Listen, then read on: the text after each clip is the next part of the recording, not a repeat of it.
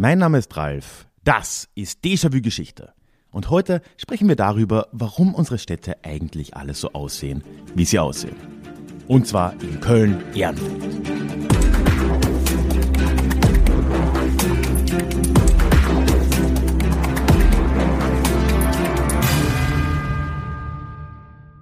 Hallo und schön, dass du heute mit dabei bist. Mein Name ist Ralf, ich bin Historiker und Déjà-vu ist für alle da, die sich mit Geschichte beschäftigen wollen, um die Welt von heute zu verstehen. Ja, heute geht es in die Industriegeschichte und zwar nicht von hier im Studio aus, sondern mal wieder vor Ort in Köln, beziehungsweise noch genauer im Fädel Ehrenfeld in Köln. Und bleibe auch heute bis zum Schluss dran. Es gibt zwar, wie bei diesen Stadtspaziergängen üblich, heute kein Deja Klugschiss, dafür aber gibt es etwas zu gewinnen. Ganz am Schluss dieser Folge, also bleibt da auf jeden Fall dran. Und bevor wir jetzt gleich nach Ehrenfeld springen, habe ich nur noch ein paar kleinere Ergänzungen und Korrekturen anzubringen.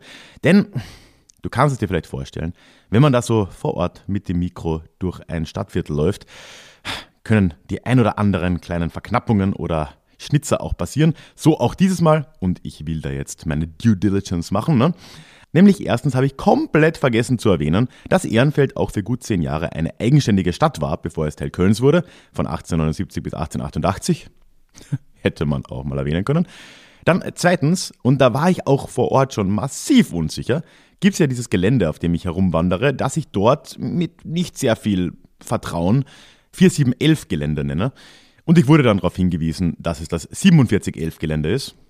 Auch hiermit bin ich korrigiert. Ja, und dann war ich am Schluss wohl ein wenig zu vorsichtig auch noch, als ich über das heutige Viertel Ehrenfeld gesprochen habe und wie es sich entwickelt. Denn ich hätte nochmal doch mehr betonen können, wie sehr dieses Viertel tatsächlich boomt. Es ist heute eines der Boomviertel Kölns, vielleicht noch gemeinsam mit dem belgischen Viertel und entsprechend läuft da jetzt auch die Gentrifizierung schon seit Jahren an. Und das merkt man auch, ne, mit allen Vor- und Nachteilen, die das mit sich bringt. Und da war ich vor Ort vielleicht ein wenig vorsichtig in meiner Formulierung. Damit ist das jetzt aber aus dem Weg. Und ich würde sagen, wir gehen jetzt gemeinsam nach Ehrenfeld.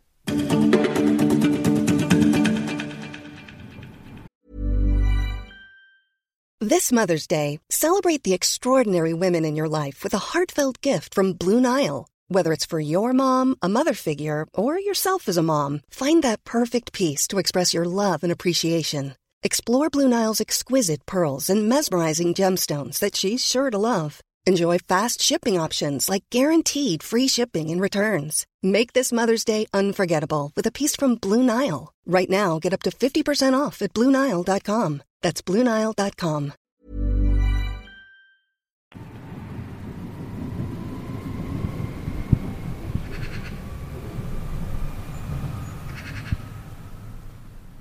Hallo und herzlich willkommen aus Köln-Ehrenfeld. Ich stehe gerade hier, ganz in der Nähe der Fenloer Straße, am Bahnhof in Ehrenfeld und möchte dich heute hier vor Ort mitnehmen auf einen Ausflug in diesen Stadtteil Kölns, beziehungsweise ganz allgemein auch in die deutsche Industriegeschichte der letzten 150, 200 Jahre. Bevor wir das heute aber tun, möchte ich wie immer ein paar Kleinigkeiten vorweg anbringen, wie immer bei diesen Stadtspaziergängen. Nämlich erstens möchte ich dich darauf hinweisen, dass ich an all den Orten, wo ich sein werde, auch Fotos machen werde. Und ich werde auch eine Karte online stellen. Das heißt, du kannst da mitverfolgen, wo ich so bin, wie es da so aussieht. Und falls du mal selbst dich in Köln slash Ehrenfeld wiederfindest, kannst du den Spaziergang auch dann anhand der Karte nachgehen, wenn du das möchtest. All das findest du in den Shownotes verlinkt oder auf ralfgrabuschnik.com slash ehrenfeld-fotos mit F geschrieben. Ja, und zweitens ist Werbepartner für diese Episode Visit Köln, die aber keinen inhaltlichen Einfluss auf diese Folge genommen haben. Ich bedanke mich aber schon mal sehr bei Daniel und Jesse, die sich gestern auch schon richtig viel Zeit für mich genommen haben, mit mir durch Ehrenfeld spaziert sind und mir hier einiges gezeigt haben. Und ja, ganz besonderen Dank äh, für das richtig geile Kebab, das es hier gab. Kebabland Ehrenfeld, Shoutout not a sponsor. das war richtig cool gestern. Und mehr über Visit Köln und ihre Angebote, vielleicht auch für deinen Ehrenfeldbesuch, findest du in den Shownotes selbstverständlich verlinkt. So, wo das jetzt mal aus dem Weg ist, stellen wir uns doch mal die Frage, warum ich jetzt ausgerechnet hier in Ehrenfeld stehe. Man könnte in Köln ja über alles Mögliche reden, ne? über Römer und Dom. Warum stattdessen also Döner und Beton? Naja, ganz einfach, weil Ehrenfeld eben kein Einzelfall ist. Köln-Ehrenfeld gibt uns eigentlich ein wunderbares Beispiel für eine ganz klassische deutsche Industriestadt des 19. Jahrhunderts und wie sich diese Städte dann in den darauffolgenden 150 Jahren entwickelt haben. Und ganz ehrlich, das prägt den Alltag der allermeisten Deutschen ja deut deutlich mehr als jetzt irgendeine Kirche in irgendeinem Stadtzentrum. Also jetzt nichts gegen den Dom, aber ich glaube, du verstehst schon, was ich meine. Wir leben halt meistens eher nicht im Stadtzentrum. Wir wohnen in Orten, die im 19. Jahrhundert im Zuge der Industrialisierung entstanden sind. Und Ehrenfeld ist dafür ein ganz, ganz tolles Beispiel. Und viele Sachen, die sich hier entwickelt haben, die ich heute mit dir teilen will, sind in ganz ähnlicher Form ja auch anderswo geschehen. Das ist also das Ziel heute. Ich will die Entwicklung der Industrievorstädte und der Industriekultur in Deutschland am Beispiel von Ehrenfeld nachzeichnen. Einige dieser ganz bezeichnenden Orte auch hier vor Ort eben ablaufen und so vom den Anfängen im 19. Jahrhundert über die Wirren des 20. Jahrhunderts bis ins Hier und Jetzt wandern und dabei etwas über diese Geschichte lernen. Aber um da jetzt reinzustarten, würde ich sagen, bewegen wir uns erstmal ein paar Meter.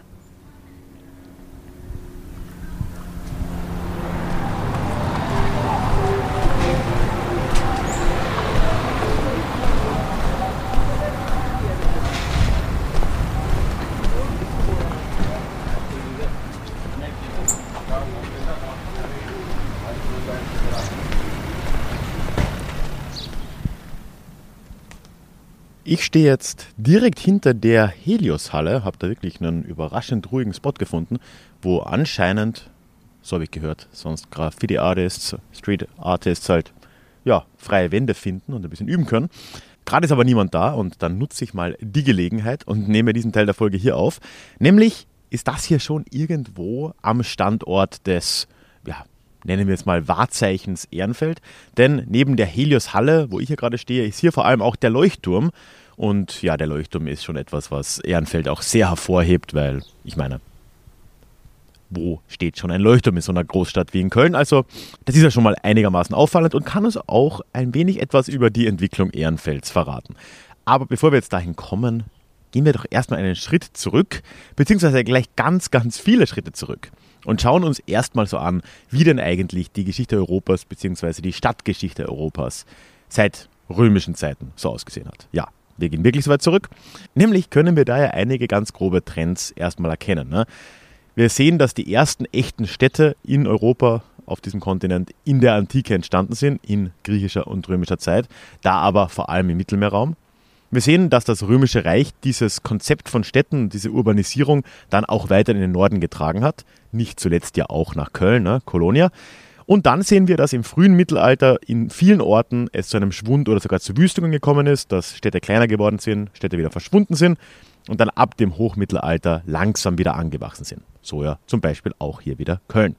Aber, und das ist eigentlich das Wichtige daran, all diese Prozesse waren extrem langsam. Es gab Stadtentwicklung, aber im Großen und Ganzen war das über mehrere Generationen zu betrachten. Und dadurch ist das überhaupt nicht zu vergleichen mit dem, was überall in Europa und auch anderswo dann ab dem 19. Jahrhundert geschehen würde. Nämlich mit der industriellen Revolution kommt es zu einer wirklichen Explosion der Städte in ganz Europa und auch in Nordamerika und mit Verzögerung anderswo. Und Ehrenfeld ist wirklich ein Paradebeispiel für genau diese Entwicklung. Hintergrund ist ja der, dass die oft sehr dicht besiedelten alten Stadtkerne, gerade in Köln trifft das sehr zu, für die neuen Industriebetriebe, die jetzt hier langsam aufgesperrt haben und die ja wirklich ein ganz neues Ausmaß auch angenommen haben, was jetzt einfach die Größe anging, die Hallen, die man da gebraucht hat, die Arbeitskräfte, die da vonnöten waren, die Anzahl. Das hatte einfach keinen Platz in diesen Städten. Und deswegen sind dann diese Betriebe oft ausgewandert aus diesen Städten in die Umlandgemeinden, wie eben unter anderem von Köln nach Ehrenfeld. Ehrenfeld gab es aber davor eigentlich gar nicht. Und auch das ist etwas, was nicht ganz so selten vorkam. Ne? Also hier gab es keine nennenswerte Siedlung. Wir können zwar davon ausgehen, wegen der Nähe zu Köln, dass das hier wahrscheinlich auch in der Antike schon von irgendwelchen Bauern, Bäuerinnen besiedelt war. Ob das durchgehend war, ist schwer zu sagen, ist letzten Endes aber auch ziemlich egal. Denn ja, im Endeffekt war das hier eben landwirtschaftlich genutztes Gebiet vor den Toren einer Großstadt. Und das ist jetzt im weiteren Kontext ja nicht unbedingt etwas Außergewöhnliches. Wenn wir jetzt dann so im 19. Jahrhundert mal einsteigen, kurz bevor diese Industrialisierung hier begonnen hat, so um das Jahr 1840, dann können wir für das heutige Ehrenfeld, was es wie gesagt ja damals nicht wirklich gab, vielleicht von 30 EinwohnerInnen sprechen. 30. Also ganz ehrlich, auf dem Weg von meiner ersten Station, ein paar hundert Meter weiter, hierhin, mit meinem Mikro in der Hand haben mich mehr als 30 Leute blöd angeschaut wegen meinem Podcast-Equipment. Also ich habe mehr Leute in Ehrenfeld schon gesehen jetzt, als damals hier gelebt haben. Naja. Es ändert sich dann eben alles kurz danach. 1845, ganz konkret, da entscheiden jetzt einige Kölner Politiker und Investoren, ein Innen ist hier traurigerweise ja nicht notwendig, genau an dieser Stelle hier vor der Stadt Köln einen Industrievorort zu errichten.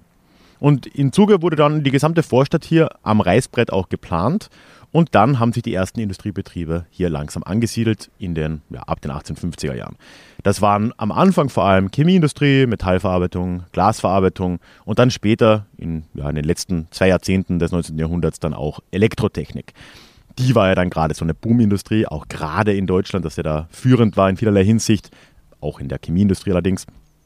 Und das ist ja auch der Grund, warum wir Helios hier haben. Nämlich Helios war ein Glühbirnenhersteller unter anderem, ich glaube auch andere Dinge, haben eben hier diese Helios-Halle errichtet und dazu dann in den, im frühen 20. Jahrhundert den Leuchtturm, der keinen Zweck hatte außer Werbung. es war einfach, ja, Zierde. Es ist einfach ein Leuchtturm, der halt ja, Bezug zu Leuchtmitteln, zu Glühbirnen und so weiter für Helios ein bisschen Werbung machen sollte. Aber natürlich ist das jetzt nur die eine Seite der Medaille. Ne?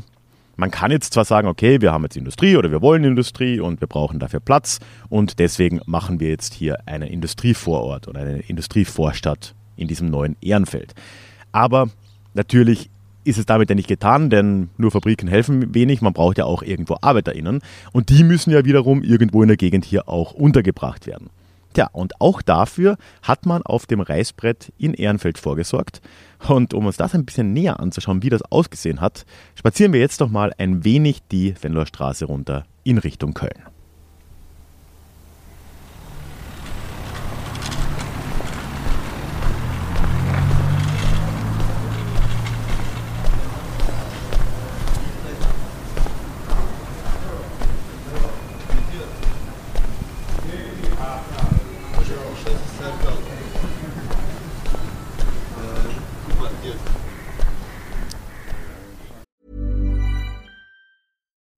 Is a furniture company known for timeless design and thoughtful construction and free shipping, and that extends to their outdoor collection.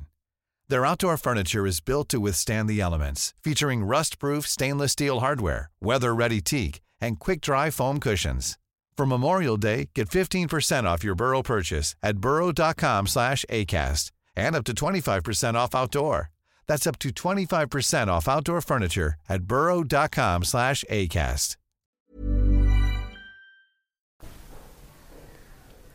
Ja, und selbstverständlich zogen dann direkt nach der Gründung Ehrenfelds auf dem Reißbrett. Erstmal die ersten Fabrikanten hierher haben ihre ersten Fabriken gebaut, aber durchaus ja auch ihre ersten Villen, in denen sie selbst dann gewohnt haben. Das war oft zumindest auch in Ehrenfeld direkt. Aber zu den allerersten Häusern in der Gegend zählten dann vor allem auch die Wohnhäuser für die Arbeiterinnenschaft hier in Ehrenfeld. Und die nahmen oft eine sehr charakteristische Form an, nämlich die der drei Fensterhäuser benannt nach ihren, naja, drei Fenstern eben, was damit zu tun hat, dass es aus steuerlichen Gründen äh, Vorteile hatte, eine gewisse Breite einzuhalten. Und wenn man genau diese drei Fenster hatte und die alle mehr oder weniger einheitlich gebaut hat, dann konnte man diese Vorteile da eben genießen und ja, der Standard, in dem die ArbeiterInnen hier leben mussten, durften, war ja dann auch gar nicht so wichtig. Wobei aus heutiger Sicht die drei Fensterhäuser oft ja sehr süß aussehen und wahrscheinlich auch damals in ihrem Standard sehr unterschiedlich waren. Also man darf jetzt auch nicht sagen, dass das alles nur Baracken gewesen wären. Ich bin jetzt, um das hier zu sehen, ein paar Minuten nur die Fenloher Straße runterspaziert und äh, stehe jetzt gerade in einer wirklich sehr, sehr pittoresken äh, Körnerstraße, wo mit die ältesten dieser Häuser stehen und standen. Und natürlich findest du da auch da ein Foto auf der Website unten verlinkt. Aber klar, auch mit solchen Wohnhäusern war es jetzt ja nicht getan. Ne? Ehrenfeld boomte schließlich. Ne? In der zweiten Hälfte des 19. Jahrhunderts ging es hier wirklich rapide aufwärts mit der Bevölkerungsentwicklung. Und es gab dann eine kurze Phase, in der Ehrenfeld eine selbstständige Stadt auch wurde, so ab den 1860ern. Und dann in den 1880ern folgt dann auch schon die Eingemeindung nach Köln. Und zu dem Zeitpunkt, also das sind jetzt ungefähr 40 Jahre nach der Gründung Ehrenfelds, haben wir hier dann schon 15.000 EinwohnerInnen.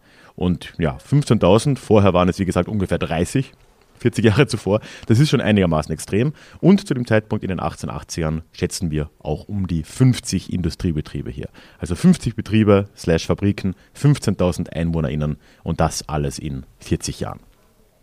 Als Resultat entstanden eben ganz viele dieser Wohnhäuser hier, die ja dann eben doch recht praktisch und schnell gebaut wurden. Es entstand aber auch viel drumherum und generell ist die Gegend hier um die Körnerstraße eben auch so das, ja, das Gebiet um Alt-Ehrenfeld.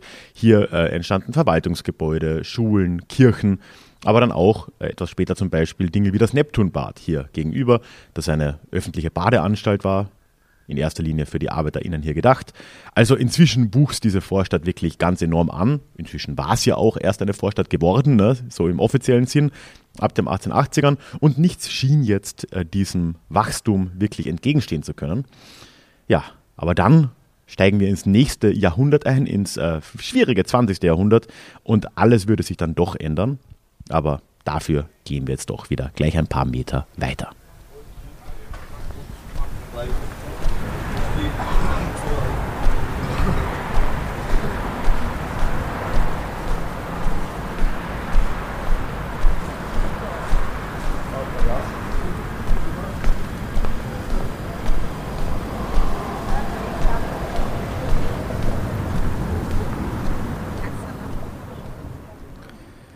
Ja, den radikalen Einschnitt brachte dann das 20. Jahrhundert und vor allem die Folgen von zwei für Deutschland verlorenen Weltkriegen, beziehungsweise ganz besonders des Zweiten Weltkriegs.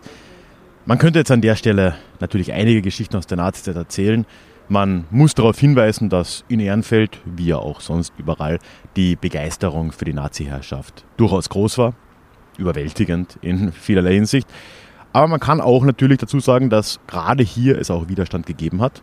Nicht zuletzt in Form der Edelweißpiraten, über die habe ich ja mit meiner Cousine schon mal gesprochen hier auf dem Podcast. Sie hat für ihre Doktorarbeit ja zu ihnen geforscht. Und einen Link zu dieser Episode findest du natürlich in den Shownotes. Es gibt hier übrigens auch ein ganz großes äh, Mural über die Edelweißpiraten, ein Wandgemälde. Da habe ich auf der Website auch nochmal ein Foto mit eingestellt. Aber für die weitere Entwicklung des Stadtteils wenden wir uns doch mal der Zeit nach dem Zweiten Weltkrieg zu. Wegen äh, seiner Bedeutung für die Kriegsindustrie ist Köln während des Krieges ja sehr oft bombardiert worden. Besonders Ehrenfeld da natürlich auch. Insgesamt 55 Mal waren es. Und das bedeutet auch, dass nach dem Krieg erstmal vieles von Grund auf neu gebaut werden musste. Ehrenfeld konnte damit durchaus also am Wirtschaftsaufschwung bzw. dem Wirtschaftswunder der 50er und 60er Jahre teilnehmen obwohl doch auch in äh, vielerlei Hinsicht langsam klar wurde, dass diese Vorstadt inzwischen einfach zu urban auch war, um wirklich noch für große Schwerindustriebetriebe ja, zur Verfügung zu stehen oder da einfach passend zu sein. Es blieben aber doch viele Betriebe auch hier und es kamen auch neue Betriebe hinzu. Nicht zuletzt wurde zum Beispiel auch in den Helios-Hallen, wo wir ja am Anfang schon waren, in den 50er Jahren der erste moderne Supermarkt Deutschlands eröffnet. Also hier hat sich schon auch einiges in der Hinsicht getan. Und dieser Boom und das Wirtschaftswunder ging in den 60er Jahren ja auch noch weiter und hat das Viertel dann auch grundlegend verändert. Wie in ganz vielen anderen Städten in Deutschland und anderswo fehlten hier auch dann die Arbeitskräfte für dieses Wirtschaftswunder und so hat auch Ehrenfeld dann GastarbeiterInnen aus Griechenland, der Türkei, Italien, dem ehemaligen Jugoslawien und anderswo angezogen. Sie haben sich hier angesiedelt und ja, das hat natürlich das Viertel hier ganz radikal auch verändert. Das merkt man heute auch. Und über die GastarbeiterInnen und die, ja, diese Entwicklung in der Nachkriegszeit habe ich auch auf dem Blog schon mal geschrieben. Da stelle ich dir auch mal den Link in die Show Notes. Und genau wegen dieser Entwicklung und dieser Veränderung des Viertels sitze ich jetzt auch gerade, wo ich eben sitze, nämlich vor der großen Moschee von Ehrenfeld, der größten Moschee in Deutschland. War schon auch ein bisschen ein Skandalprojekt, ist von der DTIP äh, gemacht worden, also einem doch sehr regierungs- und damit Erdogan-nahen Verein. Ne? Aber Erdogan war auch hier zur Eröffnung vor ein paar Jahren. Aber ja, äh, trotz allem spricht diese Moschee hier doch sehr deutlich für die Veränderungen, die sich hier in den letzten ja, 50, 60 Jahren so ergeben haben. Und ich finde auch darüber hinaus, dass sie in ihrem brutalistischen Betonstil ein echter Hingucker ist. Also sowas sieht man jetzt nicht sonderlich oft. Foto natürlich auch auf dem Artikel. Und ja, man kann jetzt eigentlich zusammenfassen, mit den GastarbeiterInnen, generell mit dem Wirtschaftswunder 50er, 60er Jahre, schien es ja wunderbar zu laufen hier in der Nachkriegszeit. Die Industrie ging wieder an die Arbeit, sie erzeugte Wohlstand für die ArbeiterInnen, zog immer neue Leute eben auch an und es gab viel zu tun. Ne? Tja, und dann kamen die 70er Jahre und die 80er und die 90er. Aber Gehen wir ein klein wenig zurück an der Fenloer Straße, dann finden wir dafür auch ein perfektes Beispiel.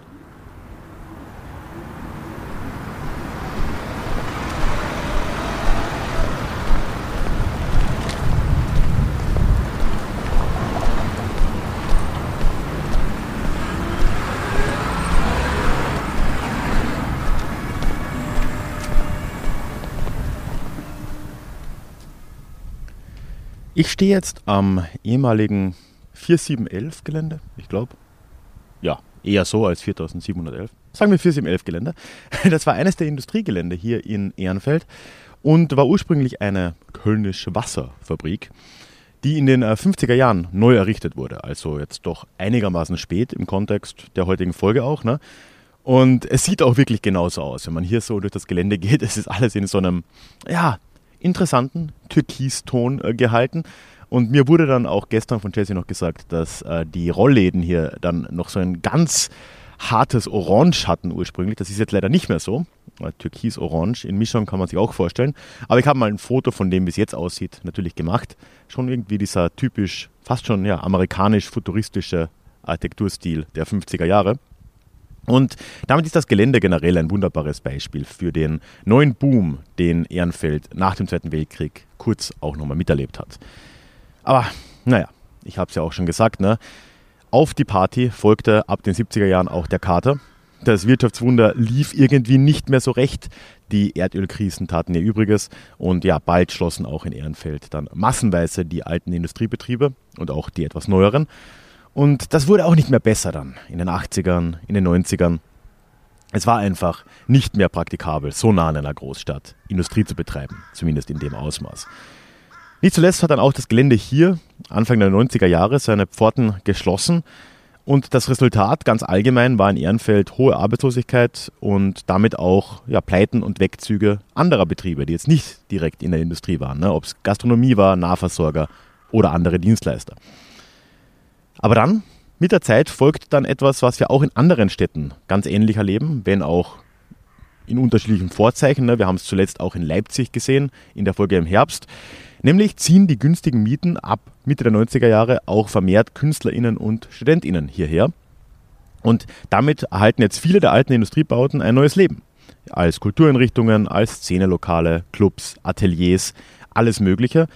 Plötzlich ging dann wieder einiges und mit der Zeit kommen dadurch auch andere Betriebe, Gastronomen und so weiter langsam wieder zurück. Ehrenfeld mag als Resultat auch heute noch kein sonderlich nobler Bezirk sein, aber schon einer mit sehr viel Charme. Also ich habe hier wirklich sehr viel Spaß gehabt die letzten zwei Tage über und ich würde auch sagen ein Bezirk, der das Schwierigste, zumindest aktuell, doch hinter sich zu haben scheint. Und damit steht Ehrenfeld doch stellvertretend für ganz viele ähnliche Städte und Vorstädte in Deutschland und darüber hinaus. Denn wie anfangs gesagt, Kaum etwas hat ja unsere Städte und die Umgebung, in der wir heute leben, mehr geprägt als die Industrialisierung, zumindest für die von uns, die in Städten leben. Ja, und ich glaube, Ehrenfeld ist dafür wirklich ein ganz, ganz tolles Beispiel. Und wenn du mal hier bist, auch ein ganz lohnenswerter Ausflug von Köln aus. So, und nach dem ganzen Gerede habe ich jetzt gewaltig Durst entwickelt und ich habe da ja auch noch so ein Gewinnspiel versprochen. Also gehen wir mal weiter.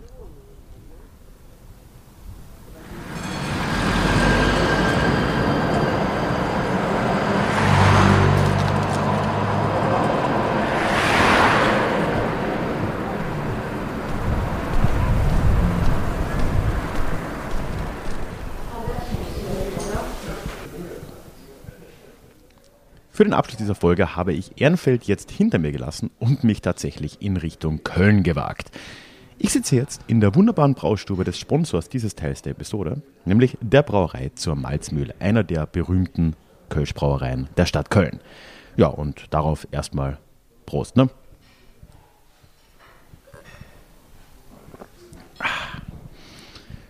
Auch diese Brauerei und ja, die Braukultur ganz allgemein kann in Köln natürlich auf viel Geschichte zurückblicken.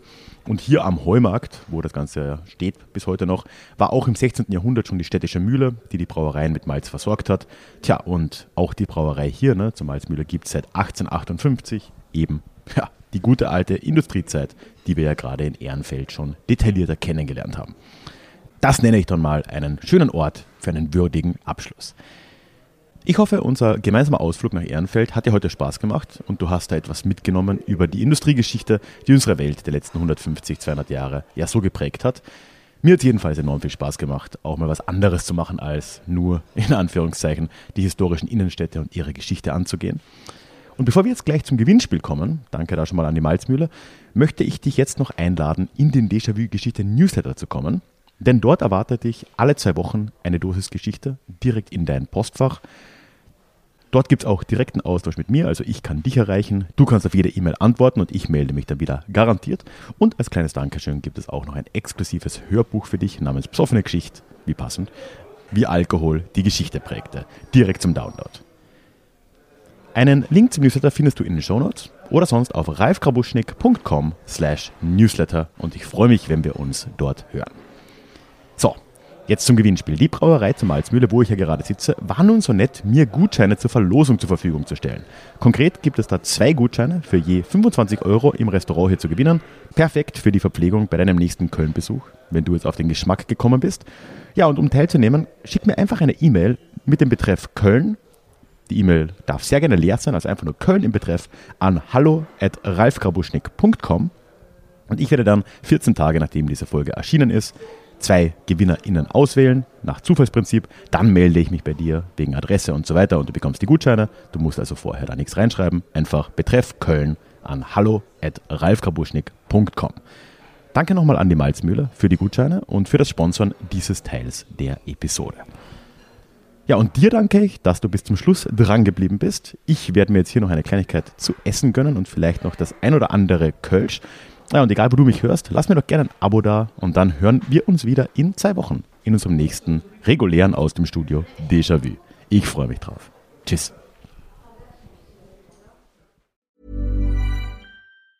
Hey, it's Danny Pellegrino from Everything Iconic. Ready to upgrade your style game without blowing your budget? Check out Quince. They've got all the good stuff shirts and polos, activewear, and fine leather goods all at 50 to 80% less than other high-end brands. And the best part? They're all about safe, ethical, and responsible manufacturing. Get that luxury vibe without the luxury price tag. Hit up quince.com slash upgrade for free shipping and 365-day returns on your next order. That's quince.com slash upgrade.